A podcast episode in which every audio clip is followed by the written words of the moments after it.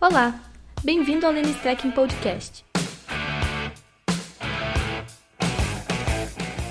O podcast de hoje é um podcast hermenêutico. Eu quero falar sobre duas decisões bizarras e que mostram dois lados de uma moeda hermenêutica.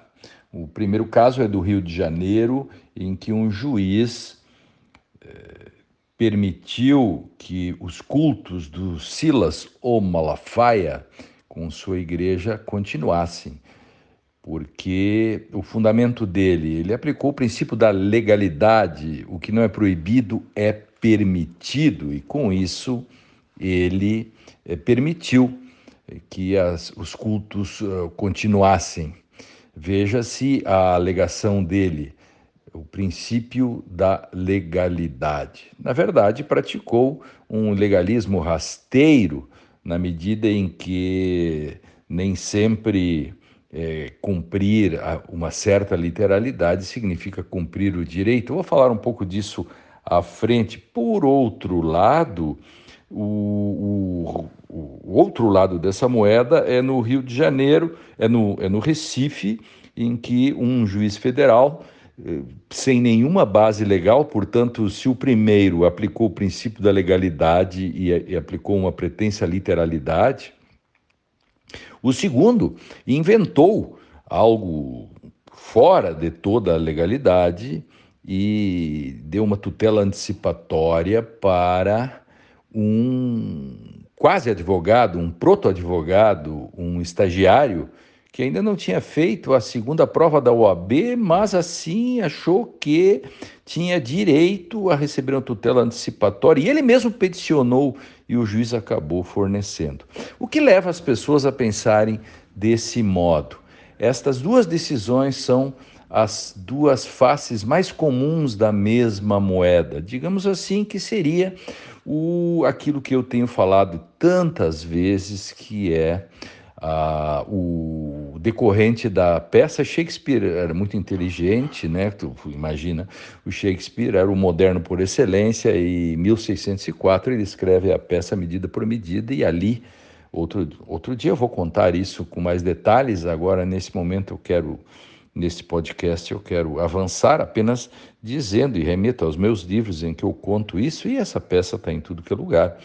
O Ângelo 1 e o Ângelo 2 o juiz do Rio de Janeiro que permitiu uh, os cultos do Malafaia é o Ângelo I, eh, que condena o Cláudio à morte eh, por uma, pela literalidade, e o Ângelo II é aquele que voluntaristicamente promete eh, a Isabela que se a Isabela fizesse amor com ele, ele soltaria o Cláudio, que é irmão da Isabela. Pois bem, essa questão da discussão entre literalidade ou legalismo e o voluntarismo me levou, inclusive, a colocar, a partir, além dos 40 verbetes do dicionário, agora na segunda edição, mais 10 verbetes, entre eles literalidade e voluntarismo. Legalidade é algo que envolve todos os fundamentos que dão sentido à prática do direito. O Ronald Dworkin diria que a interpretação correta, adequada em direito é aquela que justifica a prática, colocando-a sob sua melhor luz. Eh, será que se apegaram à frágil ideia de legalidade já ultrapassada no século XIX a colocar o direito sob sua melhor luz? Será mesmo que estamos na época do dualismo racionalístico positivista, de que direito é uma coisa, moral é outra coisa?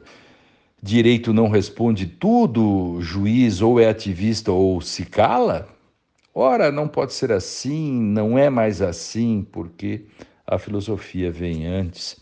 O problema é que na praxis brasileira, dogmática, dogmatizada e dogmatista, insiste nesses dualismos é como se estivéssemos assistindo a peça todos os dias sendo levada ao ar do Medida por Medida de Shakespeare. Insiste-se nessa tese de que não há legalidade fora da letra fria da lei, como se a lei tivesse uma espécie de letra quente, né, como se poderia dizer. Pois o juiz do Rio de Janeiro fez até uma, eh, fez uma decisão caricata, na medida em que ele repete aquele velho exemplo né, da teoria do direito que, diante da regra, é proibido carregar cães na plataforma, o intérprete proíbe o cão-guia do cego e autoriza ursos, jacarés, tigres, tigres com dentes enormes, garras afiadas, ou seja, para cumprir a lei, ele acaba descumprindo todo o direito. Obediente ao direito posto, desobediente ao direito como um todo, como se o direito não fosse todo um conjunto a ser interpretado como um todo coerente o juiz fez uma espécie de textualismo ad hoc. E o judiciário não faz nada enquanto não houver, esta é a pergunta, o judiciário não faz nada enquanto não houver letrinha por letrinha uma ordem, até que o juiz não queira assim? Como que é isso? É o paradigma da subsunção? Quer dizer, quando o resultado agrada, claro, e, e quando não agrada. No, no Supremo Tribunal, é, eu até, inclusive, falei isso na tribuna, se lembro. Eu cobrei do ministro Faquim, ele, ao interpretar o artigo 403, sobre aquela questão, lembram, da ordem do, da oitiva, é, do, da, da, ordem do interrogatório, é, no caso de réu uh, não delator, é, como que ficaria e o ministro Fachin então foi fez um voto invocando a literalidade do artigo 403. Pois eu cobrei a mesma literalidade no artigo 283, que trata da presunção da inocência. Afinal, quando devemos ser literalistas e quando somos voluntaristas? Enfim, já no clássico caso Riggs versus Palmer, em que o neto matou o avô para ficar com a herança, a nossa complacência doutrinária entenderia que está presente nitidamente nessa decisão do Rio de Janeiro, que se não houver uma regrinha expressa, literal, tintim por tintim, o neto assassino poderia herdar Ora, não pode ser assim, não é assim. E assim não foi, inclusive em 1895, no caso Rodrigues versus Palmer, que aliás foi o caso que o Dworkin pegou para explicar a sua teoria dos princípios. Este é o caso da literalidade. Eu farei outro podcast apenas para falar sobre literalidade. Talvez seja o próximo podcast que, nestes momentos de coronavírus, de retiro, de reclusão, enfim, as pessoas estão isoladas, talvez é, queiram, seja mais fácil ouvir é, podcast e eu até é, me, me disponho a fazer mais, mais seguidamente o, o, os podcasts. Falando o, o lado B, o caso do Rio de Janeiro, que é exatamente essa discussão do voluntarismo. O voluntarismo quer dizer que você decide de forma subjetivista, de acordo com os interesses. Não que a literalidade não envolva subjetivismo, mas o voluntarismo é um subjetivismo colocado na sua explicitude. E como sabemos, todas as teorias voluntaristas eh, são aquelas que buscaram superar o, a primeira forma de positivismo lá do século XIX. Então, pensemos assim eh, rapidamente: se o positivismo do século XIX tinha as suas três formas, né? O que é o que é a jurisprudência dos conceitos alemã, o exegetismo francês e a jurisprudência analítica na Inglaterra, os três pontos de do turning point disto, de cada uma foram posturas empiristas ou voluntaristas. Por exemplo, a Escola de Direito Livre, a livre investigação científica e o próprio realismo jurídico. Enfim, então nós temos estas duas pontas, dois lados de uma moeda no direito brasileiro. Eu diria que assim, O juiz do Rio de Janeiro representa um lado do tipo de aplicação uh, pretensamente formalista e o juiz do Recife representa o, o lado eh, voluntarista realista. Porém, a grande questão é que esses mesmos juízes, quando interessa, eles dão decisões contrárias. Por exemplo, o do Rio de Janeiro faz decisões que não são formalistas nesse sentido de um certo legalismo, é, e o do Recife nem sempre se porta voluntaristicamente.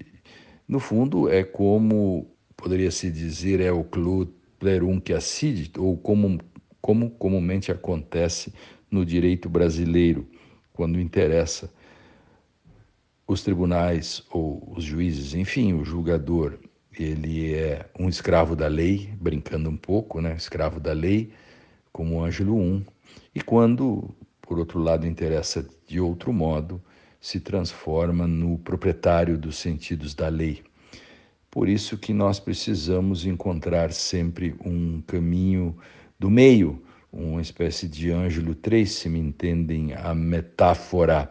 E este Ângelo 3 é um ângelo hermenêutico, e isto nós vamos contar nos próximos podcasts. Provavelmente o próximo podcast será sobre literalidade, exatamente para explicar um pouco aquilo que parece estranho para a comunidade jurídica. Né? Eu tenho em votos de tribunais e em livros, eu tenho lido né? e que aplicar a lei na sua literalidade, entre, literalidade num sentido que eu vou explicar, seria uma atitude positivista.